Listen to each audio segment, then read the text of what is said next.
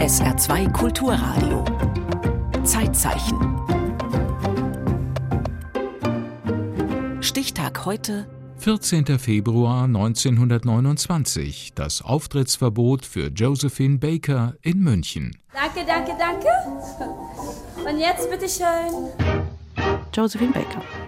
Talentiert, sehr erfolgreich und politisch. Postische Zeitung vom 14. Februar 1929. Josephine Baker, die augenblicklich in Stuttgart auftritt, wollte Ende der Woche im Deutschen Theater München ein fünftägiges Gastspiel geben. Josephine Baker geht 1928 auf ihre erste Welttournee. Bei dieser Welttournee begleitet sie der Rassismus in allen Ländern und in allen Städten. Also sie wird mit Jubel begleitet und genauso viel Protest. Die Polizeidirektion München hat ihr Auftreten verboten. Sie bezeichnet die Baker als eine Vertreterin des obszönen Negertanzes. Es ist ein historisches Zitat, das ist wichtig, es ist auch korrekt. Uns wird es heute schlecht, wenn wir solche Formulierungen hören. Josephine Bakers Auftreten sei geeignet, in München den öffentlichen Anstand und damit die öffentliche Ordnung zu verletzen. Wohin sie auch kommt, kulturkonservative Kreise sehen eine Gefahr für die Sitte und die Moral. Mona Horncastle, die promovierte Kunsthistorikerin, hat eine Biografie über Josephine Baker verfasst. Keine andere Künstlerin war damals so populär wie Josephine Baker, aber auch keine andere war so bösartigen Anfeindungen ausgesetzt. Und sie selbst hat das mal später in einer Autobiografie so in Worte gefasst, ein merkwürdiges Phänomen zu sein, sei ein schmerzhafter Beruf. Oh, die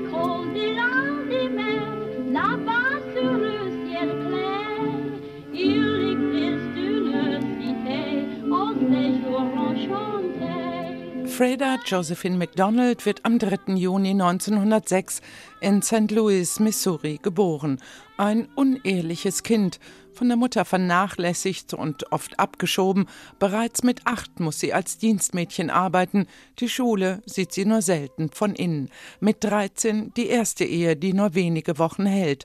Mit 15 heiratet sie erneut, wird Miss Baker, ein Name, den sie zeitlebens beibehält. Die Ehe hat keinen Bestand. Tanzen und Grimassen schneiden schon. Ihr Traum ist die Bühne. In St. Louis ist das Tanzen nichts Besonderes. Dort wird man auch nicht geboren wie anderswo. Nein, man tanzt auf die Welt. Ich habe mich immer für das Tanzen interessiert, nicht für das klassische Ballett. Solche Tänzerinnen kamen mir immer vor wie kleine dumme Vögel. Die Pavlovla konnte ich nicht ausstehen. Ich habe beobachtet, wie die Tiere sich bewegen, wie sie spielen. Das hat mich inspiriert. Schon als Kind arbeitet sie in Bars, putzt, kellnert, unterhält die Gäste mit kleinen Showeinlagen und setzt sich durch. Als tanzender Clown schafft sie es bis nach New York. Dort feiert Shuffle Along, das erste All-Black-Musical, riesige Erfolge. Josephine wird Teil davon, darf in der Chorusline mittanzen und tanzt aus der Reihe. Diese Chorus Lines haben ja so funktioniert, dass die Mädchen alle das Gleiche tanzen, alle gleich aussehen mussten, alle das Gleiche anhatten. Und Josephine Baker war meistens, man nannte das den Comic Relief am Ende der Chorus Line. Also die hat dann grimassiert, hat andere Schrittfolgen ausprobiert und hat die Leute sehr zum Lachen gebracht. Das war einer ihrer ersten Erfolge, weil das Publikum kam dann wirklich zu den Verkaufsständen für die Tickets und hat ganz speziell nach dem Mädchen mit den schielenden Augen gefragt. Das war Josephine Baker. Die Augen tanzen mit bei Josephine. Wer sie einmal gesehen hat, kann sie nicht mehr vergessen, schreiben die Kritiker. Alle ihre Muskeln tanzen. Jede Sehne dieses Körpers spiegelt ihre extreme Energie wider. Sie schwelgen für ihre Sache. Sie pulsieren einfach mit dem Takt, ohne jemals erschöpft zu sein. Paris ist Mitte der 1920er Jahre ein Zentrum der künstlerischen Avantgarde. Ob Literatur, Malerei, Musik oder Tanz, Aufbruch ist angesagt und der Blick über den Tellerrand gefordert. Schwarze Musiker spielen Jazz an der Seine, Galeristen zeigen afrikanische Skulpturen und das Théâtre des Champs-Élysées zeigt die Revue Nègre. Noch ist Josephine eine unter vielen, aber schnell wird sie zum Aushängeschild der Show. Von ihrem heftig zitternden Körper, Ihren kühnen Verrenkungen, ihren federnden Bewegungen scheint ein sprudelnder Strom von Rhythmus auszugehen. In dem kurzen Pas de deux der Wilden, der das Finale der Revue Nègre bildete, herrschte eine wilde Pracht und großartige Animalität. Josephine Baker wird erhoben zum schwarzen Stern, zur Venus Noire. Das ist kubistisch, schwärmen Zuschauer. Ein Kritiker sieht die Quintessenz des Modernismus im Varieté. Der Tanz der jungen Frau aus St. Louis verkörpert die Kunst der Moderne für manche, denn sie polarisiert.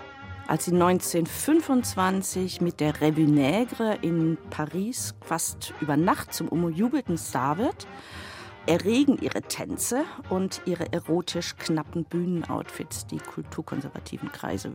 In Paris bemängelt die Sittenpolizei, damals gab es sowas noch, dass schwarze Haut kein Kostüm sei. Und wenn man die Kontroversen um ihre Auftritte aus der Zeit liest, tauchen immer wieder drei Worte auf, nämlich Hautfarbe, Freizügigkeit und Reichtum. Und übersetzt in den heutigen Sprachgebrauch ging es also um Rassismus, Sexismus und Klassismus. Rassismus gehörte in den 1920er Jahren zum Alltag, ohne thematisiert zu werden. Er ist so normal wie die Völkerschauen, die seit den 1870er Jahren Europa heimsuchen. Menschenzoos, die ein Millionenpublikum anziehen, das die als fremd und exotisch empfundene Ethnien begafft aus heutiger Sicht vollkommen inakzeptabel, aber es erklärt auch die Faszination für Josephine Baker, weil man kann es nicht anders formulieren, ihr Publikum hat sich an ihr aufgegeilt, weil sie als exotisch und erotisch gelesen wurde. Und Josephine, sie liest Paris als frei und offen, als eine Stadt, die ihr Luft zum Atmen lässt. Sie genießt die Emanzipation. Für Josephine Baker war es in den ersten Monaten unglaublich. Sie hat das überhaupt nicht begreifen können, dass sie in ein Café gehen kann und von dem weißen Kellner bedient wird oder dass sie einfach in die Metro steigen kann. Also dass sie vermeintlich und nach außen hin die gleichen Rechte hat wie weiße Menschen. Berlin, das ist schon toll. Ein Triumphzug. Man trägt mich auf Händen. In keiner anderen Stadt habe ich so viele Liebesbriefe bekommen, so viele Blumen und Geschenke. Die Revue geht auf Europatournee. Ein Erfolg ist sie überall. Aber bis dahin, und das gilt für alle Shows der Baker in den kommenden Jahren, ist es stets ein hindernisreicher Weg. Protestiert wird gegen Sittenverfall und Immoralität. Die jeweilige nationale Kultur wird als bedroht empfunden. In Wien, da läuten die Kirchenglocken, um vor der Ankunft, auch historisches Zitat, des schwarzen Teufels zu warnen. Dort wurden wirklich Gottesdienste abgehalten, um vor Josephine Baker zu warnen, natürlich mit komplett gegenteiligen Effekt, weil die ganze Gemeinde danach rausgegangen ist und sich Tickets gekauft hat. Was damals immerhin noch ging. Drei Jahre später sieht es in München ganz anders aus. Josephine in München verboten. Die Abendzeitung verrät, dass der Präsident der sogenannten Vaterländischen Verbände bei den staatlichen Aufsichtsbehörden Verwahrung gegen das Auftreten von Josephine Baker eingelegt habe. Dagegen verweist die Polizeidirektion, um das Verbot zu begründen, auf die Wiener Zwischenfälle, auf die Fastenzeit und darauf, dass Josephine Baker nach den bisherigen Mitteilungen der Presse eine unberechenbare Person sei. Wir sind hier in München 1929. München war nicht die einzige Stadt, in der Josephine Baker damals Auftrittsverbot bekommen hat. Aber es waren nicht allzu viele. Und in Berlin war sie für sechs Monate eingeplant. Nach drei Wochen reist sie aber schon wieder ab, weil die Braunhemden in den Straßen gegen sie protestieren und weil es immer wieder zu Störungen bei ihren Auftritten kommt. Trotzdem, Josephine Baker ist ein Star und ihr Ruhm wird größer, internationaler. Sie tanzt nicht nur, sie singt, sie spielt, wird die erste schwarze Hauptdarstellerin im Tonfilm, gilt als reichste Afroamerikanerin der Welt.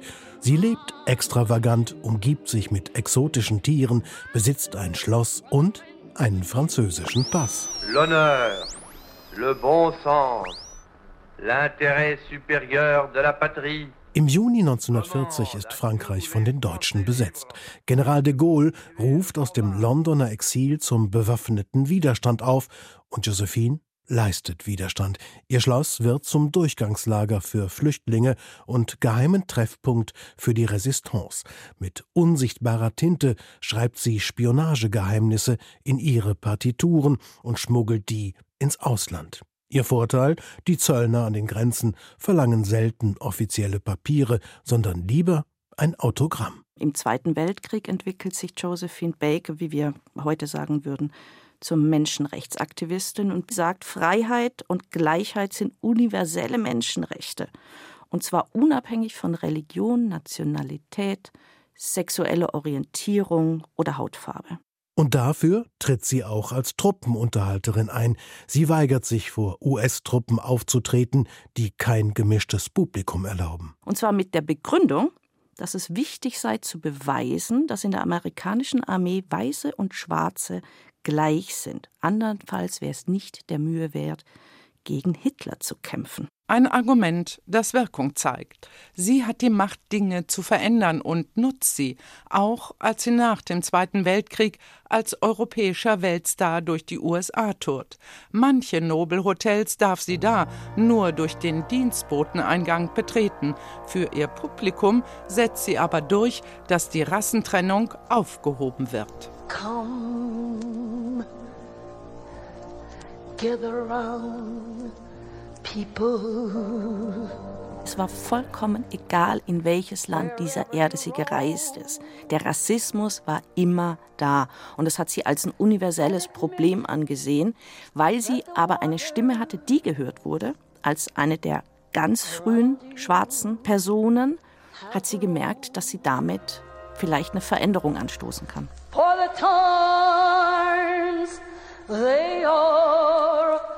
a change.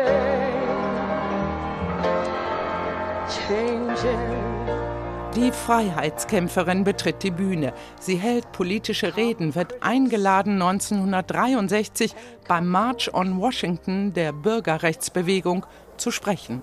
I want you to know that this is the happiest day of my entire life. Sie nimmt den Kampf gegen Rassismus ernst. Weder Religion noch Herkunft noch Hautfarbe dürfen eine Bedeutung haben. Nur der Mensch zählt. These children represent an example of real brotherhood. They show to people that it is possible to live together if we so wish to. Sie adoptiert zwölf Kinder, ihre Regenbogenfamilie, die ihr lieb und teuer ist, auch zu teuer. Immer muss sie Geld verdienen für den politischen Kampf, für die Familie. Das kostet sie die Ehe, am Ende sogar das Schloss, aber nicht ihre Kraft. Sie ist unermüdlich, gibt Interviews, Konzerte, übt neue Shows ein. Mesdames et Messieurs, Miss Josephine Baker. Hi everybody, hi. Come on, say hi to me, make me feel at home. Sie war Performerin auf der Bühne und im Leben. Hi! I feel at home. Im April 1975 stirbt Josephine Baker nach einem Schlaganfall. Gerade hatte sie noch die Vorpremiere zu ihrer Jubiläumsrevue mit knapp 69 Jahren und Bravour hingelegt. Es gibt in Paris ein Staatsbegräbnis, zu dem 20.000 Menschen kommen. Josephine Baker ist eine Ikone. Ihren lebenslangen Kampf für Gleichheit, Freiheit und Menschlichkeit würdigt 2021 Emmanuel Macron als er sie ins Pantheon aufnimmt. Sie war eine radikale Idealistin sagt Mona Horncastle, die in den Ausstellungen, die sie zu Josephine Baker kuratiert, eines garantiert nicht zeigt: den Bananenrock. Josephine Baker hat dieses Bananenröckchen von 50 Jahren Bühnenkarriere maximal vier Jahre getragen. Und ich habe gesagt, 100 Jahre Bananenrock sind genug. Auf Wiedersehen und eine große Küss für alle. Im Zeitzeichen erinnerten Veronika Bock und Ulrich Biermann an das von der Stadt München am 14. Februar 1929 erteilte Auftrittsverbot für die afroamerikanische Tänzerin Josephine Baker. Zeitzeichen morgen über die Schauspielerin und Sängerin Ethel Merman.